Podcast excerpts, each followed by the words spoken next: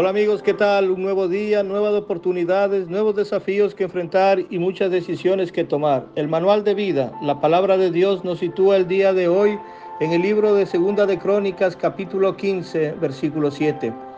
Pero esforzaos vosotros y no desfallezcan vuestras manos, pues hay recompensa para vuestra obra. Amigos, hoy en día estamos viviendo momentos tormentosos con esta pandemia del COVID.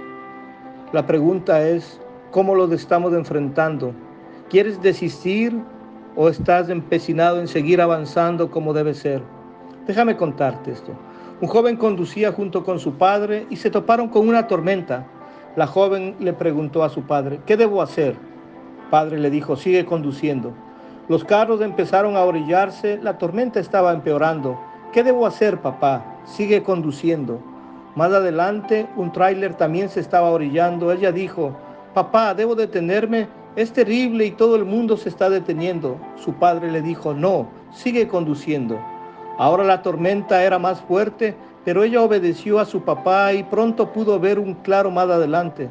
Después de un par de kilómetros, volvió a estar en una zona tranquila, calmada y con el sol.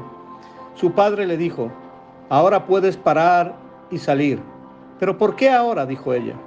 Cuando salgas, mira atrás. Todas las personas que se rindieron todavía están en la tormenta.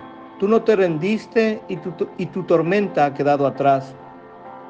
Amigo, si estamos pasando por tiempos difíciles, recuerda, aunque todos los demás, incluso los más fuertes, se detengan o se den por vencidos, tú sigue adelante, porque pronto tu tormenta terminará y el sol brillará y resplandecerá sobre ti otra vez.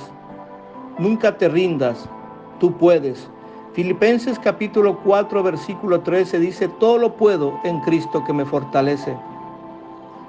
Todo lo puedo en Cristo que me fortalece. Ahí está la clave. Tener a Jesucristo en el corazón. Y con Él, teniendo al vencedor, serás más que vencedor.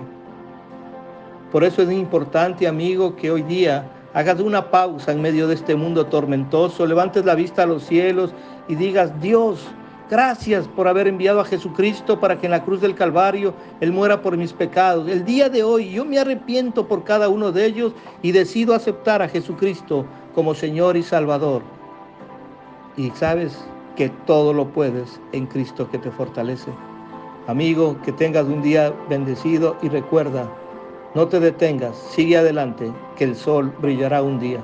Un abrazo y que Dios te bendiga.